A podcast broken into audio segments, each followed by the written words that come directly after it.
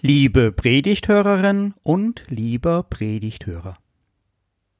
Hört eine Schriftlesung aus dem Evangelium nach Lukas. Es ist das achtzehnte Kapitel. Er sagte aber zu einigen, die überzeugt waren, fromm und gerecht zu sein, und verachteten die anderen dies Gleichnis. Es gingen zwei Menschen hinauf in den Tempel, um zu beten. Der eine ein Pharisäer, der andere ein Zöllner. Der Pharisäer stand und betete bei sich selbst so Ich danke dir, Gott, dass ich nicht bin wie die anderen Leute, Räuber, Ungerechte, Ehebrecher oder auch wie dieser Zöllner da. Ich faste zweimal in der Woche und gebe den Zehnten von allem, was ich einnehme. Der Zöllner aber stand ferne, wollte auch die Augen nicht aufheben zum Himmel, sondern schlug an seine Brust und sprach Gott, sei mir Sünder gnädig. Ich sage euch, dieser ging gerechtfertigt hinab in sein Haus, nicht jener. Denn wer sich selbst erhöht, der wird erniedrigt werden. Und wer sich selbst erniedrigt, der wird erhöht werden. Ich mag den Pharisäer. Er ist mir sympathisch. Der kriegt das hin mit dem regelmäßigen Fasten. Also, ich schaff das nicht. Er hält fest an den religiösen Traditionen und hält die zehn Gebote. Das ist doch gut.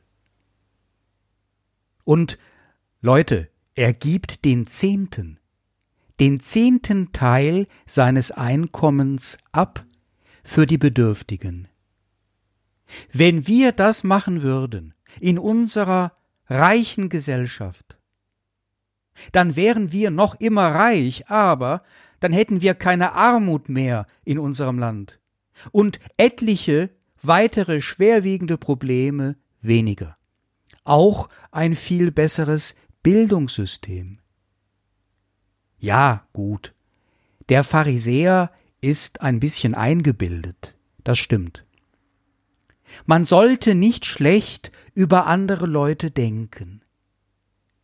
Aber das ist doch auch irgendwie menschlich, sich zu vergleichen mit anderen. So ganz frei ist davon niemand unter uns. Und ganz ehrlich, so ein Zöllner hatte damals wirklich einen an der Waffel. Das Land stand unter römischer Besatzung. Und die Römer hatten es finanziell ausgebeutet mit einer ganz fiesen Masche. Es wurden irrsinnige Zölle erhoben und von den eigenen Landleuten eingetrieben. Wollte man mal einen besonderen Weg oder über eine Brücke gehen, dann konnte es sein, dass da einer saß und die Hand aufhielt, und man kam an dem gar nicht vorbei und musste etwas abgeben von seinem hart erarbeiteten Geld. Und wenn man Pech hatte, da war das auch noch einer aus dem eigenen Dorf, mit dem man womöglich schon einmal auf einem schönen Fest gefeiert hatte. Schwierige Situation und aus der Perspektive des Zöllners wirklich eine schäbige eigene Bereicherung. Da konnte man wirklich nur froh sein, wenn man nicht der Versuchung erlag und nicht Zöllner wurde. Aber etwas macht der Pharisäer völlig falsch. Es ist vermutlich nur eine einzige Sache. Und die macht der Zöllner ganz richtig. Darin unterscheiden sie sich. Und deswegen gibt Jesus dem Zöllner den Vorzug, wegen dieser einzigen Sache. Und man erkennt das schnell, wenn man einmal mit hineingeht in den Tempel, mit den beiden mitgeht und sie genau beobachtet.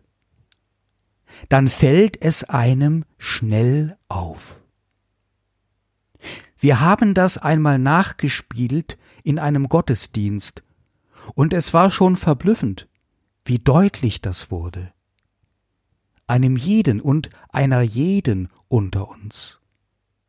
Und Jesus, das ist wichtig dabei, erzählt von den Gedanken der beiden, was sie innerlich bewegt. Darauf wollen wir achten.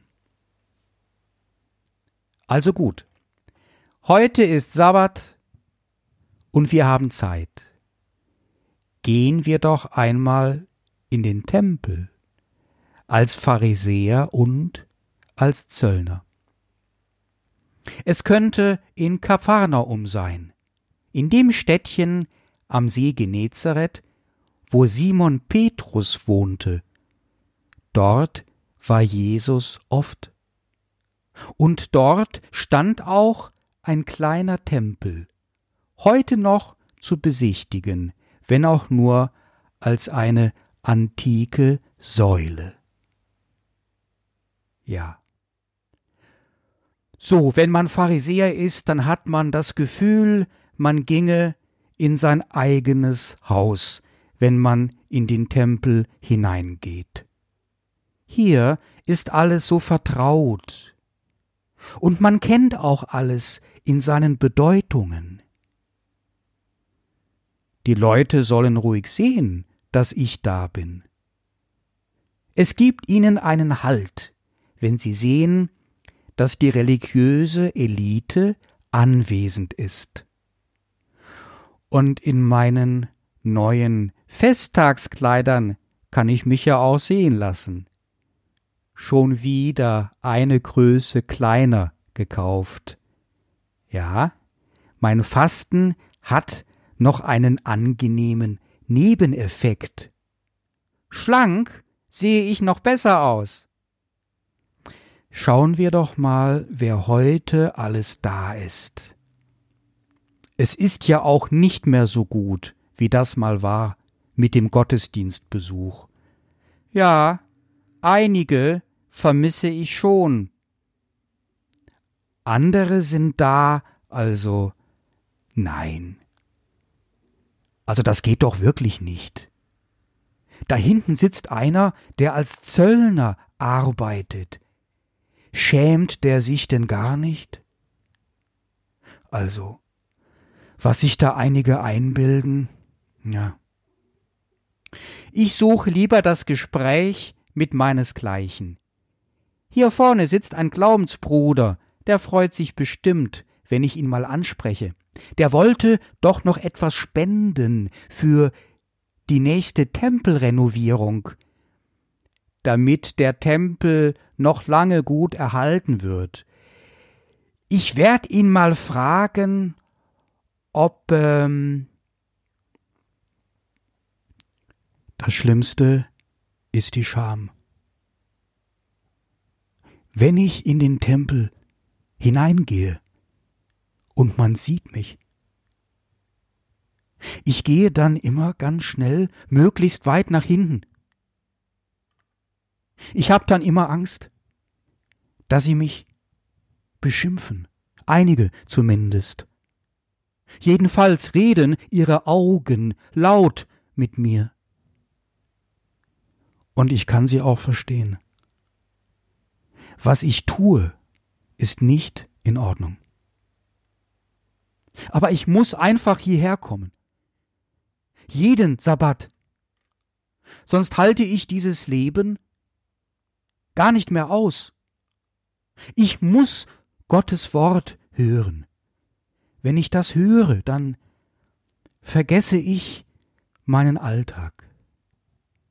Und wenn ich dann beten kann, Gott alles sagen kann, was mich quält, ihm berichten kann, ihm versprechen kann, dass es nur noch ein Jahr so gehen soll, dann habe ich meine Schulden abbezahlt.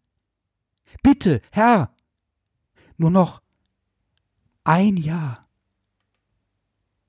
Nein, ich will nicht weinen, wie beim letzten Mal. Das Schluchzen, die hat die anderen bestimmt nur noch mehr geärgert. Ich will tapfer sein. Und dann kommt ja noch der Segen meines Gottes, Adonai, Sebaoth, am Ende. Wie freue ich mich darauf.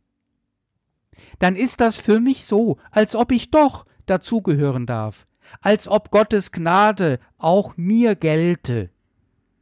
Und sein Licht legt sich auf meine dunklen Geschäfte und mir wird warm. Zwei oder drei Tage trägt mich das dann, der Segen meines Gottes. Dann beginnt wieder das sehnsuchtsvolle Warten auf den nächsten Sabbat, auf die nächste Nähe zu ihm, Nähe zu ihm. Beim Pharisäer geht es überhaupt nicht um Gott. Beim Zöllner geht es fast nur um Gott. Der Pharisäer setzt die göttlichen Dinge gelangweilt, selbstverständlich, fast missbilligend voraus. Er hat sich sehr gewöhnt an seine Frömmigkeit und bleibt an den Äußerlichkeiten hängen, rutscht ab in die billige Gnade, die wesentlich keine Gnade ist. Der Zöllner aber hat Sehnsucht nach der Nähe zu Gott. Er hat Angst, er hat Selbstzweifel und damit Gott gegenüber Hoffnung und letztlich auch Vertrauen. Ihm ist die Gnade Gottes ganz teuer. Und damit geht er gerechtfertigt aus dem Tempel, nicht aber der Pharisäer. Es gefällt dem Jesus, wenn da einer Gott sucht, anklopft, Hunger hat nach Gottes Wort, Sehnsucht hat nach Gottes Frieden um eine persönliche Bindung ringt zu Gott selbst. Ihm spricht er dieses Donnerwort der Gerechtigkeit zu. Gerechtigkeit, Sedakar, mehr kann ein Mensch nicht erfahren. Das ist nicht nur etwas Juristisches, das ist etwas Göttliches. Eine von Gott selbst ausgelöste Nähe zu den Menschen. Der Zöllner erfährt dies. Denn wer sich selbst erhöht, der wird erniedrigt werden. Und wer sich selbst erniedrigt, der wird erhöht werden. Hoppla, da ist dem Jesus aber was rausgerutscht. Dieser Satz hat es in sich. Jesus ruft damit auf zur Demut. Lassen wir uns das sagen? Hören wir das gerne? Ich denke eher nicht. Ich möchte jetzt gerne sprechen über die Philosophie von Friedrich Nietzsche. Friedrich Nietzsche mochte solche Sätze von Jesus gar nicht. Wer sich selbst erniedrigt, wird erhöht werden. Das war für ihn wie ein rotes Tuch. Er sprach diesbezüglich von der christlichen Sklavenmoral. Und hat nicht Nietzsche auch gesagt, Gott ist tot? Aber langsam. Zuerst einmal war Friedrich Nietzsche ein geistig hochbegabter und irgendwie auch großartiger Mensch. Aufgewachsen in einem evangelischen Pfarrhaus blieb er den Eltern seelisch verbunden, auch dem Vater, den er nach dessen frühem Tod noch bedachte mit Briefen voller Respekt und Zärtlichkeit. Auch sein Onkel war Pfarrer, und er besuchte ihn in den Ferien, weil er zwei Söhne hatte, seine Cousins, mit denen er sich gut verstand.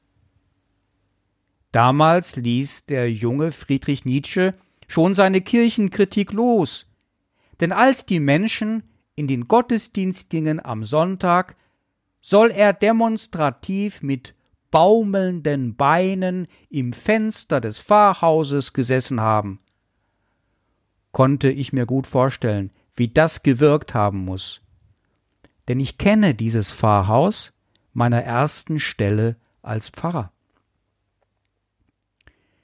Friedrich Nietzsche wurde mit 20 ein hochbegabter Student und mit 25 bereits Professor für die alten Sprachen, ganz ohne Dissertation und Habilitation. Aber die Universität wollte diesen Hochbegabten unbedingt haben.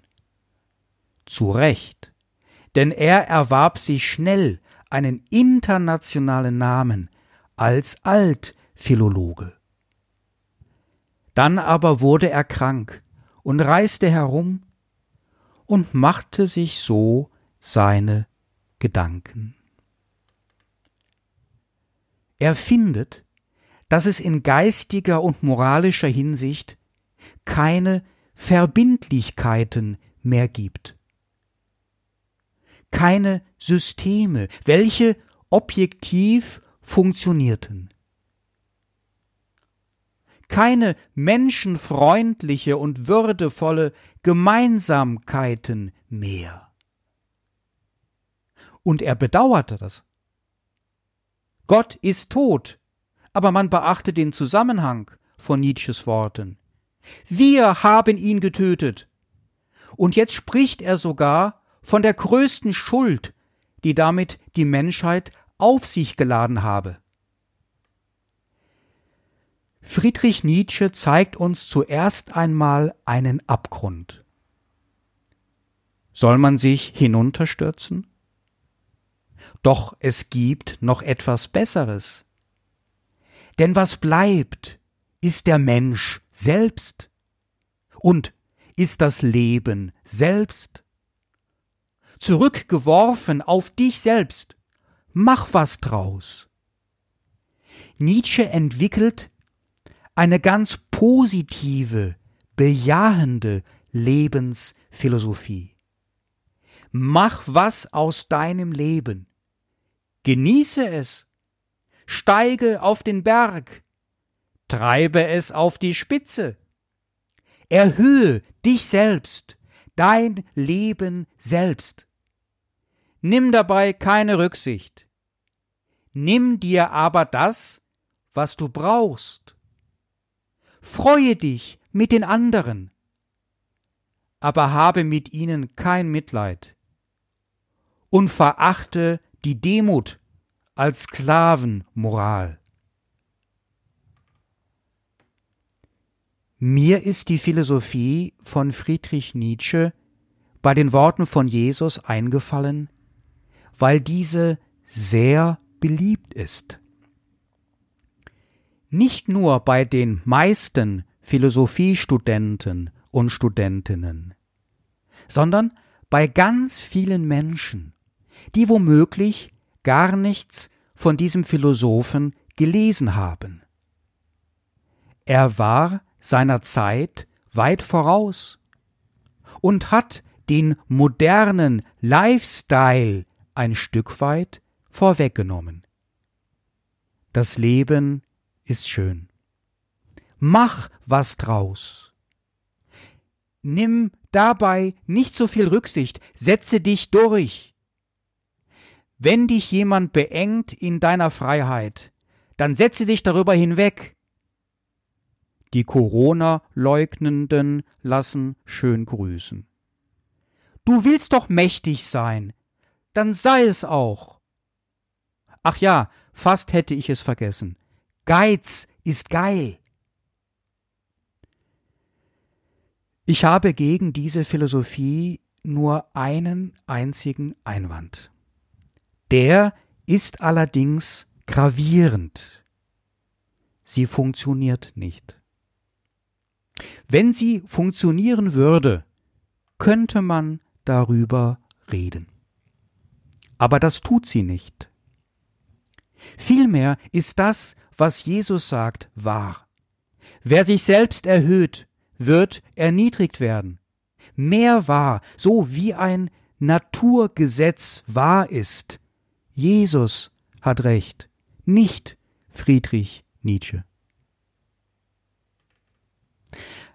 Aber nein, ich werde jetzt zur Beweisführung auf keinen Fall auf die Krankheit von Friedrich Nietzsche anspielen. Ja, er verbrachte sein letztes Lebensjahrzehnt in geistiger Umnachtung. Für mich war das ganz bestimmt keine Strafe Gottes. Da tut er mir eher leid. Der große Ruhm seiner Schriften drang nicht mehr zu ihm zurück. Viele wollten ihn sehen und haben ihn auch besucht, aber sie trafen keinen Mann auf einem Berg an, sondern eher einen, der in der Einöde umherirrte, vereinsamt ging in der Wüste. Es kann sein, dass er diese Krankheit vom Vater erbte, denn dieser starb an einer mysteriösen Gehirnerkrankung. Aber es sind zwei Ereignisse im Leben von Friedrich Nietzsche, die einen doch stutzig machen. In der Zusammenarbeit mit Richard Wagner wollte Friedrich Nietzsche die Menschen ästhetisch bilden. Es wurden Vortragsräume vorbereitet und nach den Aufführungen in Bayreuth sollte Nietzsche sprechen. Doch es waren zu wenig Plätze vorbereitet und das Volk geriet in Streit, und man wollte sich die besten Plätze erobern, und es begann die große, dekadente Rangelei. Nietzsche war zutiefst entsetzt und beendete sofort das ganze Projekt. Aber wieso? Der Herrenmensch möchte doch den besten Platz. Das ist doch nur richtig. Möglichst noch mit Kaffee und Kuchen, aber bitte mit Sahne. Dafür hurtig gekämpft, ohne Rücksicht. Und schließlich der zweite Widerspruch. Nietzsche selbst blieb bei seinem Weg auf den Gipfel des Berges hängen an dem Hals eines Gauls. Als er beobachtete, wie dieser vom Kutscher mit der Peitsche drangsaliert wurde. 1889 in Turin. Mein Bruder, mein Bruder, soll er dabei gerufen haben. Klappt wohl nicht so ganz mit der Unempfindlichkeit gegenüber dem Leiden der anderen Kreatur? Friedrich Nietzsche wird sympathisch. Und wenn auf den Berg zu steigen auch bedeutet, die Peitschen dieser Welt ignorieren zu müssen, dann will er doch lieber auf diese Erhabenheit, Erhobenheit verzichten. Christliche Demut ist nicht Selbstkasteiung und Schwäche. Demut ist hebräisch und heißt Bild. Es ist das Bild, das Gott den Menschen mitgab, als er sie erschuf. Also, wer demütig ist, ist Gott am nächsten. Viel näher als auf irgendeinem Berg. Ich habe den erfahrenen Bergsteiger Reinhold Messner einmal gefragt, ob er sich auf diesen höchsten Bergen der Welt Gott näher gefühlt habe. Er sagte Nein, nicht auf den Bergen, aber in der Wüste. Und der Frieden Gottes, welcher höher ist als alle menschliche Vernunft, er bewahrt unsere Herzen und Sinne in Jesus Christus. Amen.